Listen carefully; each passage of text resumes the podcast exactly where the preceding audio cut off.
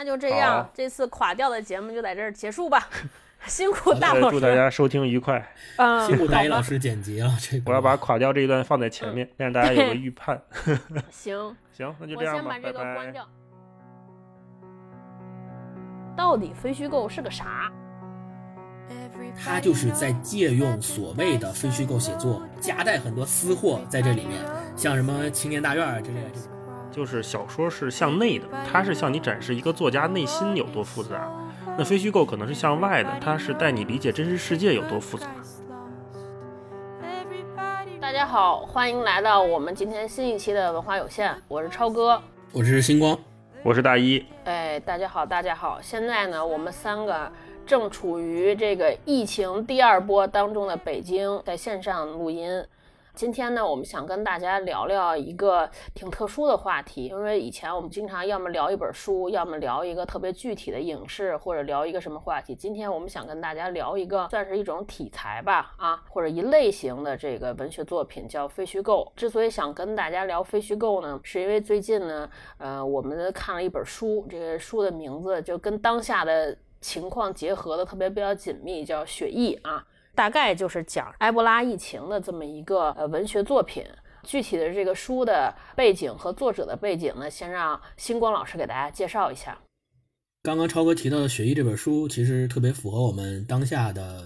境况啊，都是介绍一种非常厉害的传染病，就是专门介绍埃博拉的。那么这个《血疫》的作者呢，叫理查德·普雷斯顿。他是一个比较著名的美国专门写非虚构作品的作家，然后同时也是《纽约客》的撰稿人。他的老师呢也比较有名，他的老师是约翰麦克菲，同时也是何伟的老师。如果大家知道何伟的话，就是写《中国纪实三部曲》的那个何伟，包括《江城》《甲骨文》《寻路中国》这三本书是何伟的非常有名的代表作。他们两个的老师都是约翰麦克菲。《雪域》这本书，呃，实际上是理查德·普雷斯顿的。不是他的第一本书，但是是他非常经典的呃一本非虚构写作。这本书在中国的出版是由上海译文出版社出版的。特别要提到的呢，就是上海译文出版社出过一套书，就是《译文纪实》系列。这个系列里面有四十二本，这四十二本其实大部分都是像《学艺》这样的呃非虚构写作类的作品，包括理查德·普雷斯顿，他本身在译呃《译文纪实》这个系列里面就有两本书，一本是我们今天提到的叫《学艺：埃博拉的故事》，然后后来他又出了第二本叫《血殇》，啊，埃博拉的过去、现在和未来。大家如果对非虚构写作的作品比较感兴趣的话，其实可以从上海译文出版社的这套《译文纪实》系列去入手，然后挑几本去看。然后这个系列里面，当然还有刚才提到的，呃，何伟的这个《寻路中国》也是这套书里面的一本，还有包括今年其实后面也要提到的一本书叫《非虚构的艺术》，对，这本书也是《一文纪实》这个系列里面的一本。对，关于非虚构的事儿呢，我们后边再展开。我们先呃简单聊一下这本书。我这因为我看这本书是大老师推荐介绍我看的，所以大老师你是怎么知道这本书的？我觉得大老师好像对这类书都或者以及题材最近钻研的都比较多，是不是？我之前是比较喜欢看非虚构的东西了，然后《学艺》这本书，因为疫情嘛，很多人都拿出来讨论，包括也有一个剧叫《血疫》，就是同名剧，一个六集的美剧。这个剧在我们疫情刚爆发的时期还挺受大家关注的，嗯，基本就是按照咱们今天聊的这本《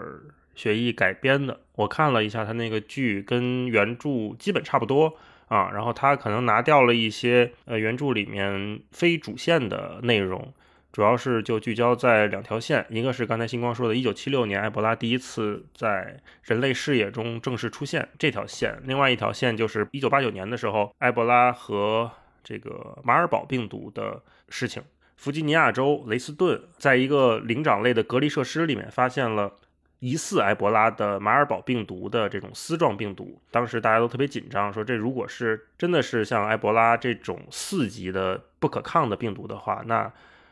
那个地方离华盛顿只有二十四公里，所以就非常非常近。到四级已经是最高级了，就是不可治，然后快速死亡，死亡率极高。像埃博拉病毒，它的死亡率是百分之九十以上。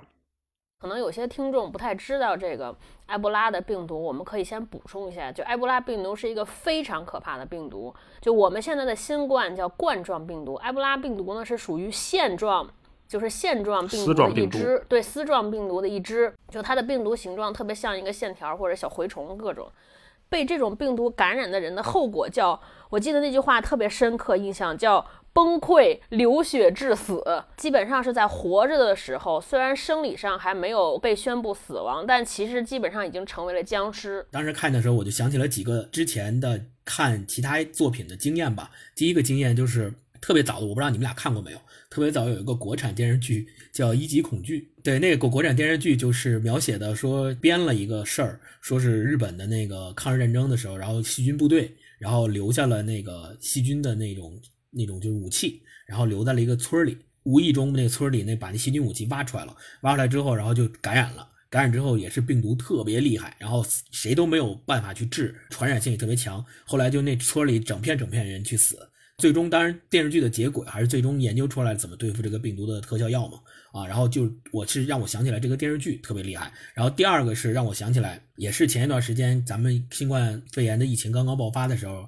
之前有一个游戏叫《瘟疫公司》，那个游戏也是因为那瘟疫公司的设定就是你扮演一个病毒的传播者，然后你要在短时间之内把你研究的病毒传播到全世界各地，让全世界百分之百的人都感染上，然后你要跟科学家去。斗争就科学家是要研制疫苗，然后你是要尽量的扩大它的传染。所以刚刚超哥说那个他的第一章里面描写那个第一个得这个病的男的，他去那个看病，然后上了飞机之后，我就想起来那个游戏里面他的一个一大传染的这个途径就是通过飞机。一旦有一个人得了你的这个病毒，带了你的病毒，他上了飞机，你就看那游戏里面那飞机从这一周等人飞到另外一个州，然后就在那个州变成从一个小点儿就开始感染，然后慢慢慢慢扩大，然后就把那州整个都感染了。我就在脑海中会想起这个特别具象的这么一个画面啊，然后第三个是九六年香港有一个片儿，就叫《埃博拉病毒》，是黄秋生演的。那我不知道你们各，我不知道你们看过没有？那个片儿就是特别变态，然后黄秋生演的也特别变态，整个那个剧也演的特别变态，特别血腥，就是小孩看不了的那种。然后我就想起那个来了。然后他那里边也借助了，就是说他到非洲去，然后有一个非洲的女的感染上了埃博拉病毒，然后他自己黄秋生演的那个角色也带了埃博拉病毒，然后他回到香港以后就疯狂的传染别人，然后那个就造成了香港的恐慌，说你得了这个病毒，七十二小时之内如果得不到治疗，你就什么内脏液化什么。全身坏死什么这这种，对，就跟这个书里面描写的特别特别的一样。对我是看了这个书的第一感觉是这个。今天为什么想聊这个话题呢？我就是想，因为我自己出于我自己一个好奇。其实我虽然看了这本书的时候，我觉得故事特别精彩，但是我就有一个疑问，我就一直不知道像这类的题材，我到底该怎么称呼它？比如我怎么介绍一本书？比如说我我介绍其他人说，这是一本小说，这是本散文。但像这类的，我就挺难介绍的。哎，我说这是算是个纪实文学，还是个新闻特稿，还是个什么？就我知道统称，就是江湖上有一类名称叫做非虚构，就一直我自己的一个不明白的事儿，就是到底非虚构是个啥？我觉得你刚才提这几个都是现在大家会进行讨论，然后都觉得有点模糊的东西，一个一个说吧。首先，雪艺它肯定不是新闻特稿，我们理解的新闻特稿是什么呢？它可能篇幅更短一点。一两万字讲一个事情，两三万字最多了。你说它是新闻，那肯定要有新闻的时效性。雪艺它这作为一本书来讲，它又讲七六年，又讲八九年的事情，距离我们现在是没有任何新闻所谓的时效性在的，所以它不是新闻特稿。那是不是报告文学呢？报告文学这个我还专门去查了一下，因为感觉报告文学是一个有点年代的词汇。对，就报告文学和纪实文学，我完全分不清楚它们的区别。嗯，这俩还是有区别的。像报告文学，根据我们茅盾先生的解释啊，报告文学它是善于以最快的速度把生活中刚发生的事件及时的传达给大众。所以，报告文学在茅盾看来也是新闻的一种，它是介于新闻报道和小说之间的一种文体。像我们之前有一本很著名的书，在国内叫《中国农民调查》，那本书它在当年刚拿出来的时候，它应该是属于报告文学的。因为他是在讲当时的中国农民的生存状况，然后也是以这种特稿写作或者是非虚构写作的方式去采访，然后去描写这些人的人物故事。那个在我们当时看肯定算是报告文学。真正的非虚构就是我们今天讨论，比如像《雪翼》这样的书，比如说像何伟写的这些书，它是就属于纪实文学，就是非虚构。那为什么非虚构这个东西会给你带来这么大的概念上的困扰？这个跟它这个名字其实有关系，非虚构就是英文直译嘛，就是 fiction 是虚构，然后非虚构就是 non-fiction。它以一个非什么东西的名字来定义一个事物的话，你就很模糊。就是这个，只要它不是虚构的，都可以叫非虚构。所以就困扰你了，说那新闻也不是虚构的呀，对吧？报告文学也不是虚构的呀，纪实文学也不是虚构的呀，那怎么都叫非虚构？所以就是概念不太好界定。但是我觉得呢，我们去太多的讨论这个概念，它的意义并不大。我们只要知道我应该以什么样的期待来处理我跟这次这本书的关系就好了。然后这个概念，我觉得在当今的这种文学领域里面，它也在越来越模糊。我估计大家应该是大概能知道什么是非虚构，就是但凡不是虚构的，对，除了小说之外，就是那些你明知道特别虚构的之外，剩下的都可以划归为非虚构。对我问这个呢，其实就是自己又引发出来一个我自己的一个追问。你们两个在这方面的阅读经验都很多嘛？到底非虚构它好看在哪儿？我觉得就是好的非虚构呢，它会有给读者两重的吸引。第一重吸引，它是故事层面上的吸引。首先，它是一个好故事啊，这个故事能够吸引你继续往下读下去。第二层吸引是技巧方面的吸引。这个怎么讲呢？就是。刚才像星光说的，就是你星期一发生的，就是星期一发生的，你不能放到星期二去。即便是说这个故事在星期二发生，你可能看起来更有戏剧性，你也不能这么做。这个是一个非虚构的底线。那怎么才能让这个故事更吸引读者呢？怎么能做到技巧上的吸引呢？就是你可以调换你讲故事的结构。我可以把什么事情先放在前面讲，我可以把什么东西放在后面讲。就你除了看故事之外，你还能感受到作者。是怎么带着镣铐跳舞的？他不能瞎编，但是他要吸引你。这个非虚构，它之所以吸引我，是因为我觉得它是一种带有灰度的文体。它有点像你看一张黑白照片，它把那些浮夸的彩色的信息都剥离掉之后，你可能能从黑白照片里面更多的看到这个人物的细节，你可能更能感受到这张照片传达给你真实的力量，也能让你更聚焦于这个主体，他到底想表达什么。就比如你看很多人文摄影、人物摄影，如果是它是黑白的的话，你可能更愿意聚焦在这个人的眼睛上面，他到底是表达出了什么？你可能更会仔细去看他的每一道脸上的皱纹的纹理。如果是说换一下，换成一张彩色照片的话，你可能会去看，哎，这个人的衣服是不是一个民族服饰啊？这个人的脸黑不黑啊？他有没有化妆啊？可能会被这些东西分散掉你的注意力。我觉得非虚构它能带给我的就是这种集中的力量。用这个《非虚构的艺术》这本书里面的一个说法，我比较赞同的一个说法，就是这个作者他说，在忠于事实的同时，放手试验各种文学技巧、心灵启示，而不是表面的戏剧性情节，才是非虚构的精髓。因为它事实就是这样，所以呢，我觉得特别考验作者，就这些东西他改不改不了。他也没法编造，只能硬写。同时呢，他还要把可读性啊这些精彩程度都给写出来。所以我就觉得写非虚构的人真的是特别不容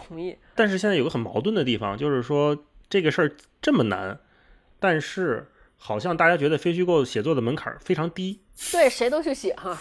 现在就充斥着各种各样的所谓非虚构写作，然后各种特稿写作，写出来之后你就觉得就是一个长新闻。你再想想何伟他写出来的东西，他的感受能力和这些新闻现在这些泛滥的特稿写出来的东西，我觉得，哎呀，差距还真的是非常非常大。你觉得最明显的差距在哪儿呢？最明显的差距在于，我觉得作者需要往后退一步再去观察这个世界。就像刚才我说的，你得把自己收起来一点，你才能更好的感受这个环境。所以我看《江城》这本书，光看开头，他有一段写的很打动我。何伟他说，他刚到涪陵的时候。茯苓给他的感觉是什么样的？就是他说，在最初的一段日子里，茯苓对我来说主要意味着各种声音。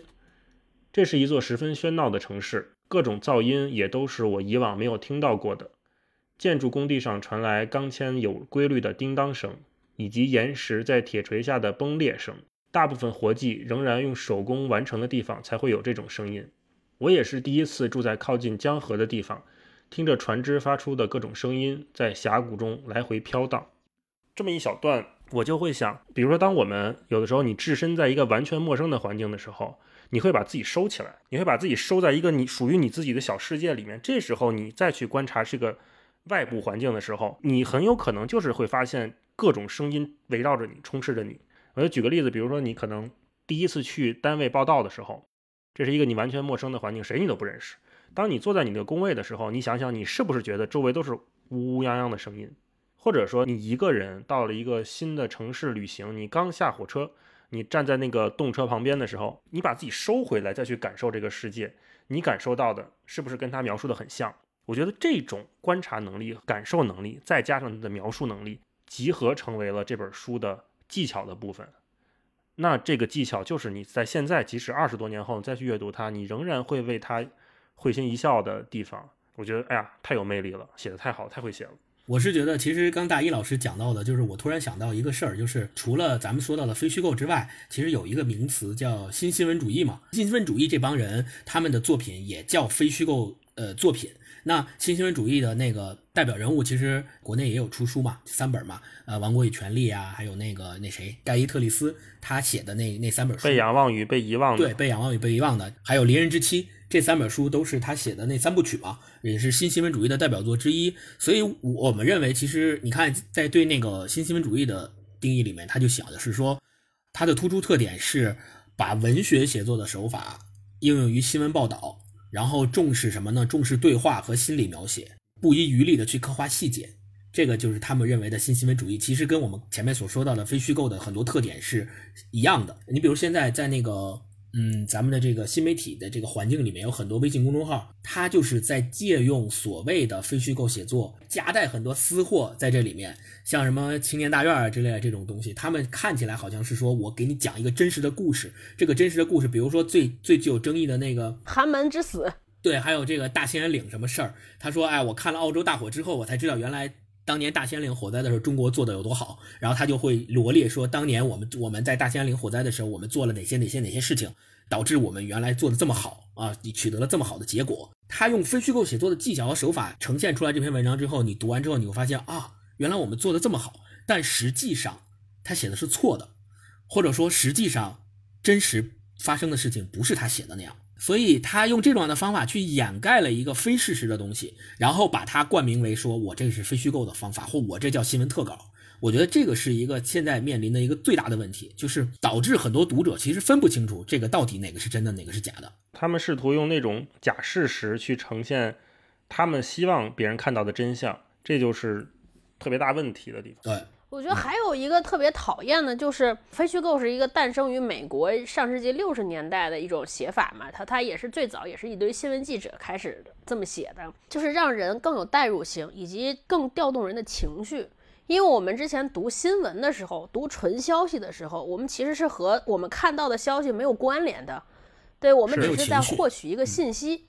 然后，当加入这些细节描写，把这些人物对话所有的这些东西展现在你面前的时候，你突然就觉得说，我你就被带入进去，然后你就像读一个事情一样，就是有高低起伏、情绪的变化。我觉得现在特别可恨的呢，是有一些人企图用这些所谓的这些加入了大量细节，有可能是自己杜撰的，有可能是怎么怎么着来的细节描写，就在利用或者我甚至可以觉得是在操控人的情感。但是人家之前的最早时候写这些新闻，这么标题这么写来着，是为了说我用这些好的故事传递出一种普世价值，就还是为了这个传递的价值而服务的。这个价值可能是大老师说它是有通用的这个参考意义的。现在好多你就觉得是为了细节而细节，为了戏剧而戏剧。为了情绪而情绪，堆了一堆细节，就跟蹬自行车似的。就是这个自行车没有链子，你看着他们蹬着特好，但是不走，就是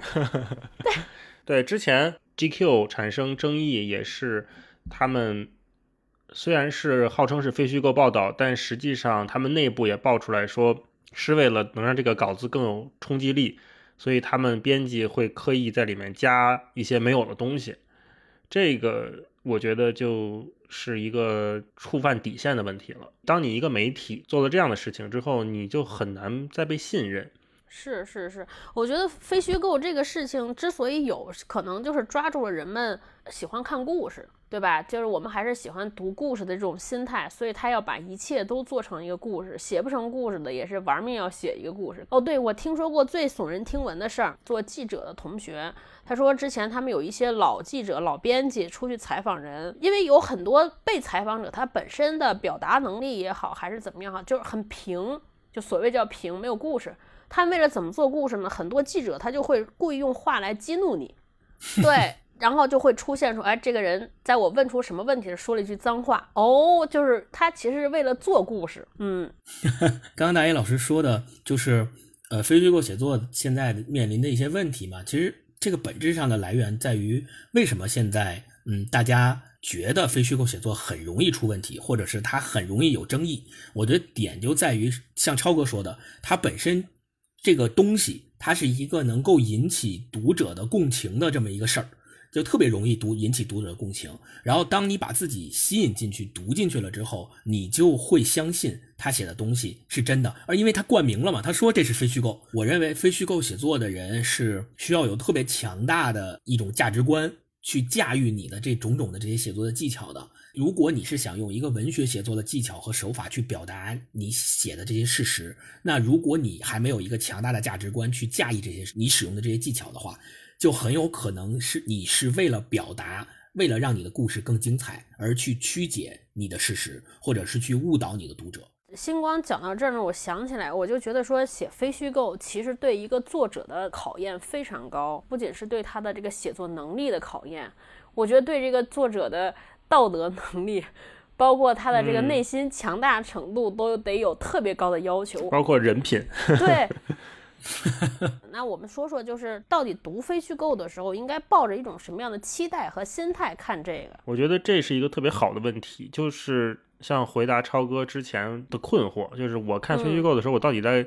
看啥？期待什么？我在看什么？我觉得我们可以先从一个比较宽泛的范围来聊这个事情，就是每次阅读，其实我们不光是看故事、看技巧、看结构，其实都是在建立你跟作者的一次关系。你要足够的相信写这本书的人。你才能把自己的情感交给他，让他带着你去往下走，甚至允许他引起你的共情。这个非虚构的艺术里面，他有一段话，我觉得写特别好。他就是引用了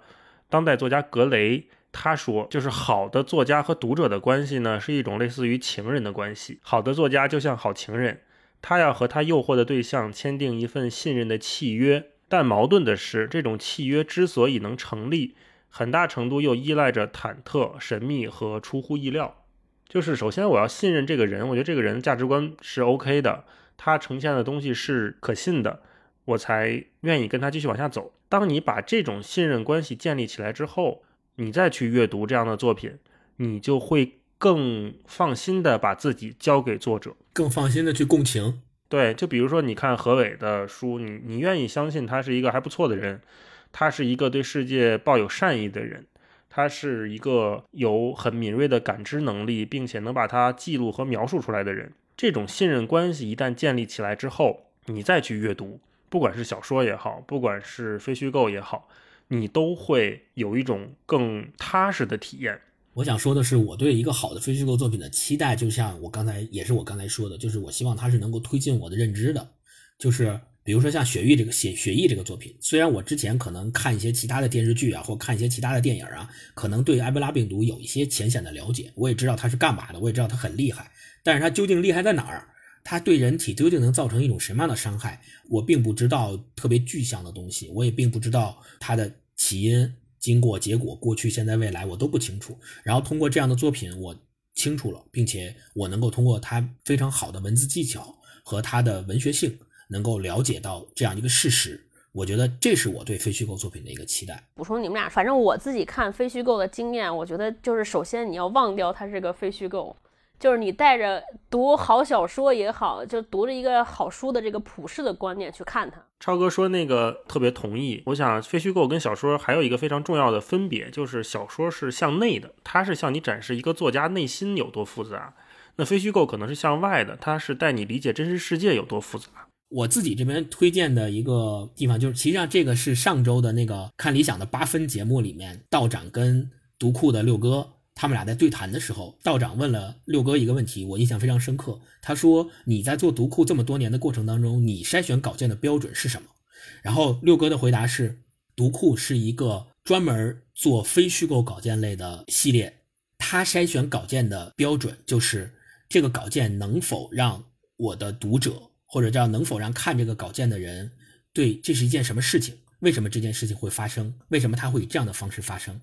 如果他能够很好的回答这三个问题，他就认为这是一个好的非虚构稿件的标准。然后在这儿也提供给大家 去做参考。我推荐的一个呃非虚构的作品就是现在啊，就是你可以看读库里面它所刊载的那些稿件，其实都是比较好的非虚构作品。还有刚刚像大一老师说到的正午故事系列，也都是比较好的非虚构作品。如果说推荐的话，我也同意星光的推荐，就是正午故事真的是这几年来国内首屈一指的非虚构写作的团队。很可惜的是，今年他们也因为各种原因吧，团队就解散了，然后他们正午这个厂牌就交回给了界面来运营。就原来那些主编们，他们都已经就退出了。正午它的每一篇的发刊词好像都是一样的啊，其中有一段我特别喜欢，他是说。这个世界仍然活在故事当中，但是是以遗忘和磨灭大多数故事为代价。今天中国最主要的故事是马云的故事，以及千千万万个变种。为了抵御这种单一，我们应该学习讲故事，长久地凝视现实，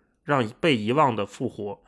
赋予普通人尊严，以配得上丰富变幻的中国。这一段真的是有社会责任的 媒体机构，他们很诚恳的思考和表达。对，嗯，我当时就是因为这句话买了这本书，是吧？郭玉杰写的，真的写的很好，嗯，特别好。除了那个中文世界的，像我跟大一老师刚刚都提到的正午故事系列，他现在那本书出到第七本了，是吧？嗯，对，一共有七本正午故事，然后推荐大家。然后同时还还有就是老六的读库。正午的一二三吧，如果有兴趣的话，可以买挑一本看看。它里面都是特稿，它也不是像江城这样十几万字的这种中篇啊，它都是小短篇的特稿报道。如果你对非虚构写作感兴趣的话，你可以找来看一看，感受感受。但我觉得，如果是你想感受到非虚构所呈现的那种结构上面的魅力的话，你还是要看一些厚一点的书，就像甲骨文啊，像江城啊。这样的作品，你才能体会到这个作者他是怎么把一个比较宏大的过程通过文学来表现出来的。就像都是一堆砖，到时候谁盖出来怎么样的房子是完全不一样的。这个过程只有在这种中长篇阅读里面，你可能才能体会的比较深刻一点。我听完你们聊天，我的一个收获就是，其实我之前是被非虚构作品这个概念拖累了。我之前想说，那现在听你们聊完，其实非虚构其实有可能就像我们做营销的时候一个概念一样，就是化妆品非要弄一个日霜和晚霜，其实 对，其其实它的功能是一样的，对，就是涂就完了。我觉得非虚构也是，就是它提起这种东西，它总要给这些东西有一个命名，贴一个标签，说这个叫非虚构。它就是大的那些方向，其实跟你读虚构是一样的，唯一它是有一个。它是一个真实的事件，它是在组织这些真实的事儿，但他希望达到的那种文学上的造诣，他希望达到的那些最终的目的。和所有文学题材其实都是相通的，我觉得没有什么大同小异的事儿，所以就是让我觉得说，那可能就是把非虚构这个概念不要太放在心上，就是刚才大老师说那种，或者六叔说那种，就是你不要在乎这是什么题材，不在乎，不用在乎这是小说还是怎么，你就读就完了。看好小说的标准也适配于这个。当然，一开始读的时候不要区分的那么明确，你就读就好了。如果你享受他的描写的方法技巧和他讲故事的方式，然后你被它吸引之后，当当你发现再进一步的时候，当你发现哦，原来它是一个非虚构作品，那可能你对这个作品的共情和对这个作品的理解会更深一步，或者是更被它打动一步。这个我觉得是进阶的部分。那它通用的这部分实际上是跟虚构作品打通的，在这之上，可能对非虚构作品有一个更深层次的认知和认识和理解。那我觉得我们这期我们这期节目实际上是在那个就是在这之上的那一层面去探讨问题的啊。嗯，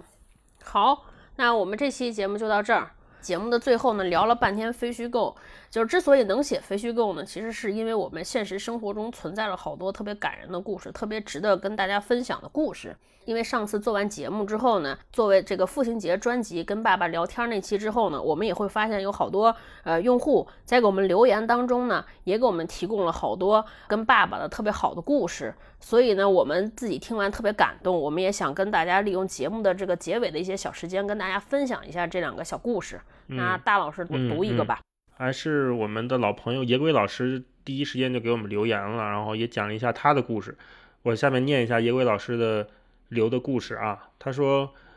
我爸总说他以前是他们部队第二美男子。我问他为什么是第二啊？他说因为他长得矮。我说第一是谁啊？他拿出照片给我看，那个人高我爸一头多。但我觉得单看脸真的不如我爸好看。我妈每次听到他跟我讲这件事儿，我妈就叫他不要乱讲，那么大岁数了也不嫌还臊。其实我很喜欢我跟我爸的相处模式，他跟我能推心置腹讲很多故事，他听到的，他亲眼看过的，发生在他身上的。去年我还和我爸录了一个老爸十问的录音，我问他，他也问我同样的问题，那叫一个推心置腹，我俩都哭了。最后一个问题是你爱我吗？他说我的宝贝闺女，我当然爱你了。我说爸爸，我爱你。我爸没有任何含糊，没有任何羞涩的说，闺女。我爱你，然后他后面又跟了一条啊，野鬼老师这条真的很感动。他后面又跟了一条，他说四岁的时候，我爸把我放在他的脖子上去看演杂技的，回家路上看到街边有人在敲架子鼓，他就停在那儿看。我当时不觉得什么。十七岁，我大学毕业，我看见他又在电视里看人家敲架子鼓，我问他，你是不是喜欢这个？他说：“等我老了，我要穿一身皮夹克，开着我的破汽车去村口敲架子鼓。”我那时候才意识到，原来我爸这么 rock，原来他为了养家放弃了很多。这野鬼老师的留言，留的他跟他爸爸的故事，真的很感人啊，非常非常感动。嗯，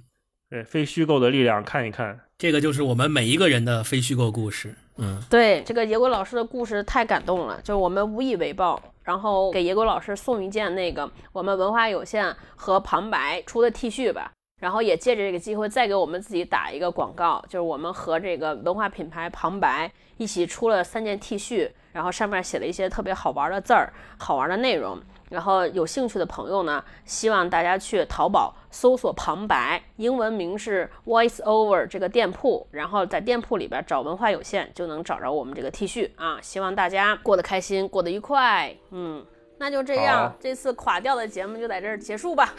辛苦大老师，祝大家收听愉快。嗯，辛苦大老师剪辑啊，垮掉的。我要把垮掉这段放在前面，让大家有个预判。行 行，那就这样吧，拜拜。